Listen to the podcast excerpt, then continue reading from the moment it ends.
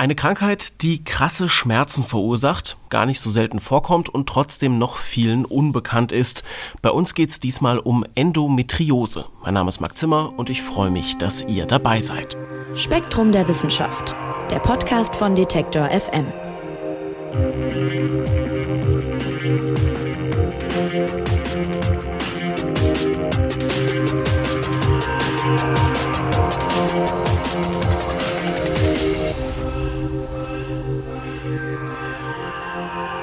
Ja, habt ihr schon mal von Endometriose gehört? Wenn ja, dann gehört ihr wohl zur Minderheit in Deutschland, denn die Krankheit ist der breiten Masse bislang kaum bekannt.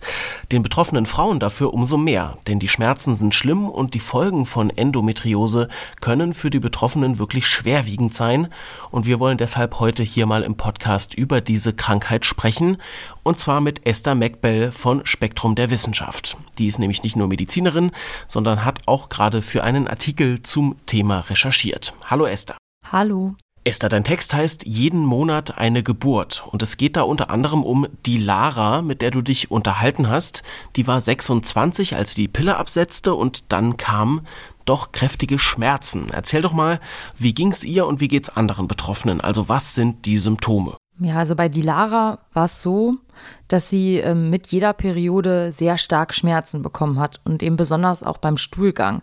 Die waren dann so stark, dass sie sich sogar auf dem Badezimmerboden äh, legen musste und dort versucht hat, diese Schmerzen irgendwie wegzuhecheln. Und sie sind eben auch mit jedem Zyklus äh, schlimmer geworden. Mm, und wie bei Dilara ist es auch bei vielen anderen betroffenen Frauen. Also bei vielen stehen Schmerzen im Vordergrund. Das können starke Krämpfe sein oder so ein dumpfer Dauerschmerz oder auch Schmerzen beim Sex. Und während der Periode bluten die Frauen vielleicht sogar auch stärker oder auch länger als eine Woche oder sie haben Zwischenblutungen oder der Zyklus ist komplett unregelmäßig. Also es betrifft aber jetzt eben nicht nur die Zeit der Monatsblutung, wie viele vielleicht denken würden, sondern wirkt sich auch den Rest des Monats auf den Rest des Körpers und damit ja leider auch auf den Rest des Lebens aus, richtig? Genau. Also diese Schmerzen, die können eben nicht nur während der Periode, sondern auch unabhängig davon auftreten. Und es können auch noch ganz andere Symptome ganz individuell dazukommen. Das können zum Beispiel sein Schmerzen beim Wasserlassen oder auch ein blutiger Urin, wenn der Harntrakt befallen ist. Oder auch, ähm, wenn die Endometriose im Darm ist, können es eben neben Schmerzen auch zu Blut im Stuhl führen.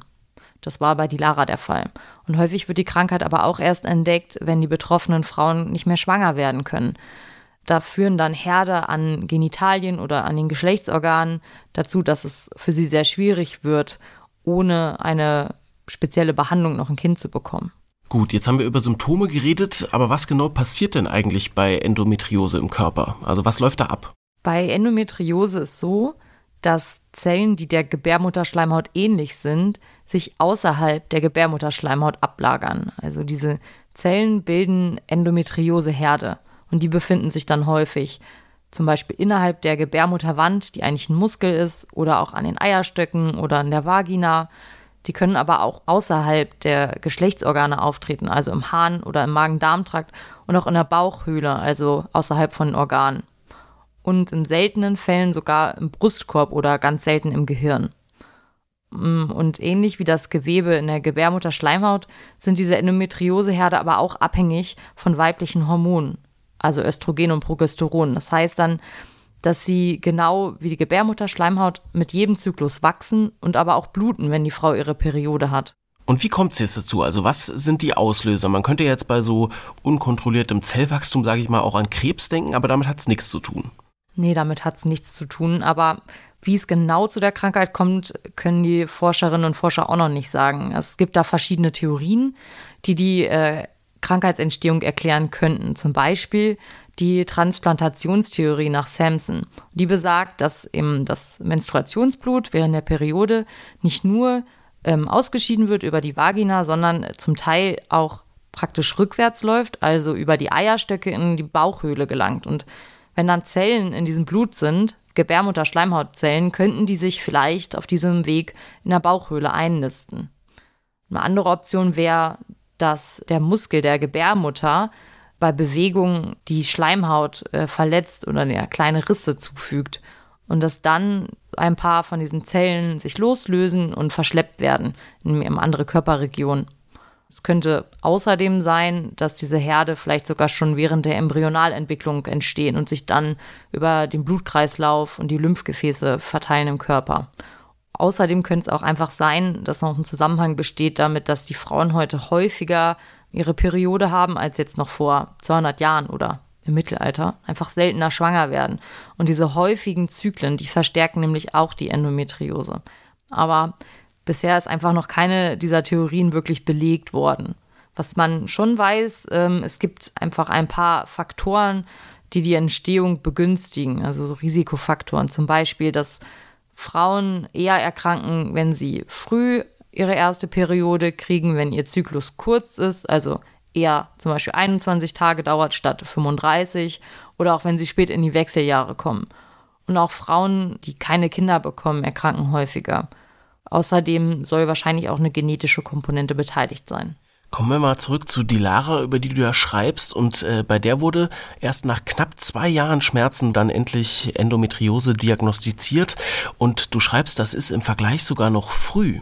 Wie kann man denn rausfinden, dass man Endometriose hat und, und warum passiert das oft so, so spät oder sogar gar nicht? Ja, betroffene Frauen können sogar bis zu zehn Jahre auf eine Diagnose warten. Und das liegt eben auch daran, dass die mit sehr viel Aufwand verbunden ist. Also da müssen sich die Ärztinnen und Ärzte wirklich viel Zeit nehmen und erstmal ein ausführliches Gespräch mit den Betroffenen führen. Also die müssen genau herausfinden, wann treten die Schmerzen auf und wo, wie stark sind die, wodurch werden sie schlimmer, also zum Beispiel Stress oder eben auch zyklusabhängig. Und dann müssen aber auch sensible Themen angesprochen werden, wie jetzt Sexualität und auch ein möglicher Kinderwunsch. Und dafür braucht es einfach eine Vertrauensbasis. Solche Themen spricht man vielleicht nicht zu Beginn des Gesprächs an. Und dann kommt es dann schnell dazu, dass so ein Gespräch dann auch eine Stunde dauert. Und so viel Zeit haben einfach viele Gynäkologen und Gynäkologinnen gar nicht. Nach dem Gespräch kommt auch noch eine Ultraschalluntersuchung dazu. Und Erst wenn das Gespräch und auch die Ultraschalluntersuchungen darauf hindeuten, dass da womöglich eine Endometriose dahinter steckt, dann erwägen die Mediziner noch so einen operativen Eingriff, eine Bauchspiegelung. Der ist natürlich dann auch nochmal mit Risiken verbunden und einfach viel Aufwand. Aber nur dieser Eingriff kann die Erkrankung tatsächlich eindeutig nachweisen. Also ist die Diagnose eine Menge Aufwand, äh, hören wir jetzt raus. Du schreibst aber auch, Ärztinnen und Ärzte verkennen häufig auch die Symptome, weil selbst denen die Erkrankung gar nicht so geläufig ist. Wie kommt es denn dazu? Da spielen Zeit, wie ich eben gesagt habe, aber auch tatsächlich Geld eine Rolle. Also erstmal muss man sagen, es gibt rund 100 spezialisierte Zentren für Endometriose in Deutschland.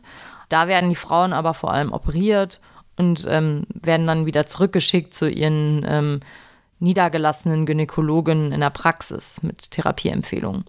Und in der Praxis, die ähm, Frauenärztinnen und Ärzte haben aber oft einfach nicht so viel Erfahrung mit den Endometriose-Patientinnen. Die kennen sich nicht so gut aus mit der langfristigen Behandlung der Erkrankung, was natürlich total wichtig zu wissen ist, gerade auch um dann mit den Patientinnen gute Behandlungskonzepte auszumachen. Und dann ist einfach noch ja die Frage, wie viel Zeit können und müssen sich die Ärztinnen und Ärzte nehmen. Also so ein Gespräch, das rechnet sich tatsächlich für die Praxisärzte nach zehn Minuten finanziell schon gar nicht mehr. Und dann nehmen sie sich vielleicht oder können sich einfach nicht die Zeit nehmen, tatsächlich gründlich nachzufragen, lange Gespräche zu führen oder ja, schallen dann vielleicht gar nicht oder entdecken dann im Ultraschall die Endometrioseherde nicht und dann schicken sie die Patienten am Ende ähm, im schlimmsten Fall wieder weg mit vermeintlich normalen, in Anführungszeichen, Schmerzen, mit denen die dann leben müssen erstmal.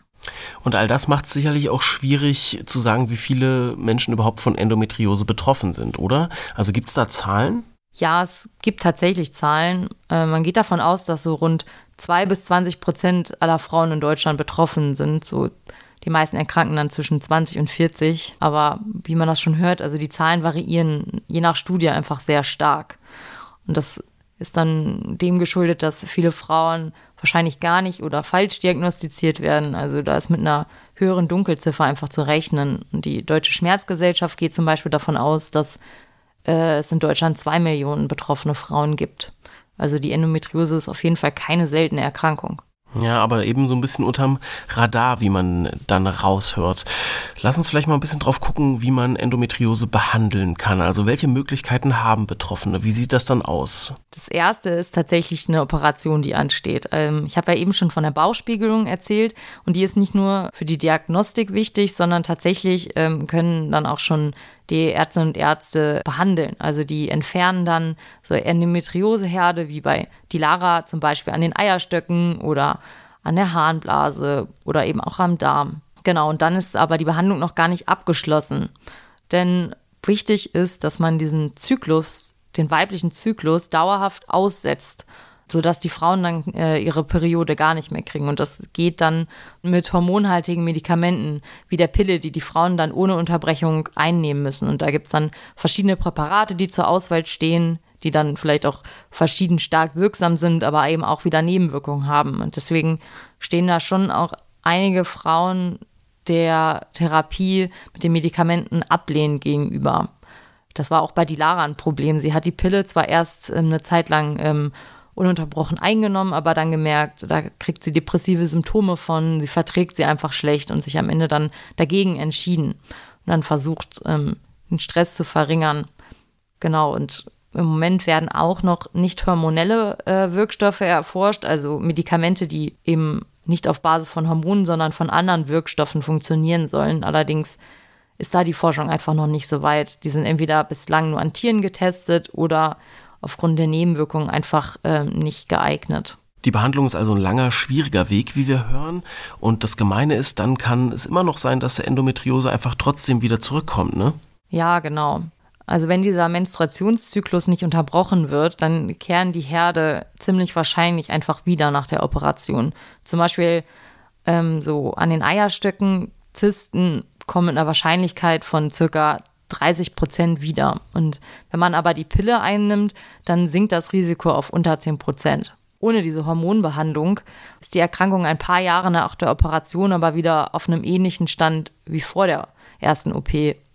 Klar, man könnte auch immer wieder operieren und die Herde dann wieder neu beseitigen, aber das geht auch nicht unbegrenzt. Zumindest nicht, wenn die Frauen vielleicht noch einen Kinderwunsch haben, weil wenn man öfters äh, an den Geschlechtsorganen zum Beispiel an den Eierstöcken operiert, dann ähm, schrumpfen auch noch die Anzahl der noch vorhandenen Eizellen und dann wird es schwieriger, einfach noch schwanger zu werden.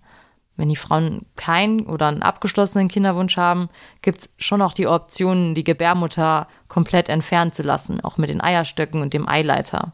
Da ist der Vorteil, dass die Östrogene, die in den Eierstöcken eigentlich gebildet werden, dann natürlich nicht mehr gebildet werden können und die Erkrankung dann zum Stillstand kommt. Das ist aber einfach eine sehr große Operation, die mit äh, Risiken und möglichen Komplikationen verbunden ist, also schwere Blutungen, Entzündungen oder dass man aus Versehen Nachbarorgan noch mit verletzt. Und deswegen ist es eine Option, die erst ähm, in Betracht gezogen wird, wenn wirklich vorher alles andere ausgeschöpft worden ist. Und außerdem kommen die Frauen danach dann in die Wechseljahre, wenn sie eben keine ähm, weiblichen Hormone mehr bilden können. Und das geht dann wieder einher mit anderen Symptomen, zum Beispiel mit Hitzewallung oder Stimmungsschwankungen, Störungen der Sexualität.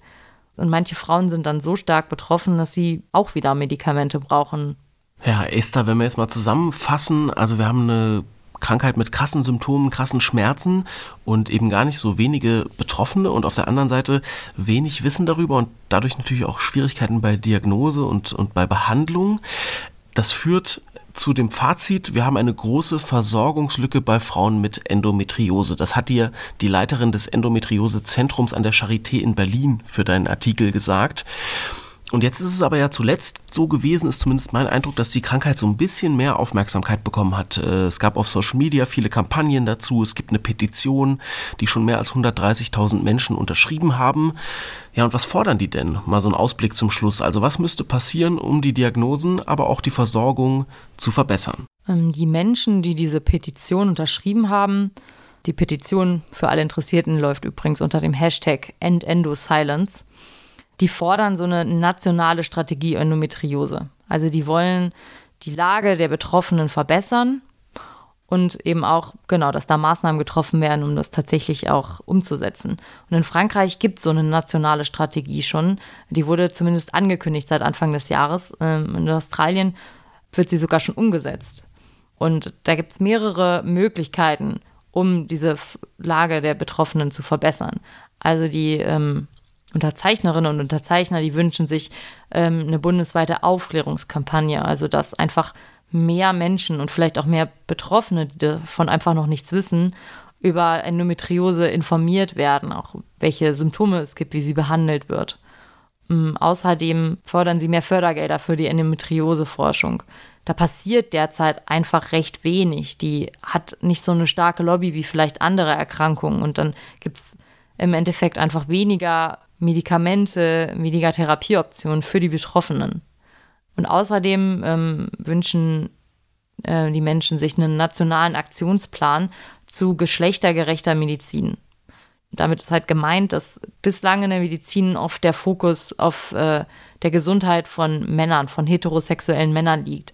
Und dass aber die Gesundheit von Frauen, aber auch von zum Beispiel transgeschlechtlichen Menschen einfach vernachlässigt wird oder vielleicht sogar tabuisiert wird. Und das soll geändert werden. Endometriose, eine Krankheit, die noch ein bisschen unter dem Radar schwimmt, aber eben für Betroffene dann sehr schlimm ist oder sein kann. Den ganzen Artikel dazu findet ihr auf spektrum.de unter dem Schlagwort Endometriose.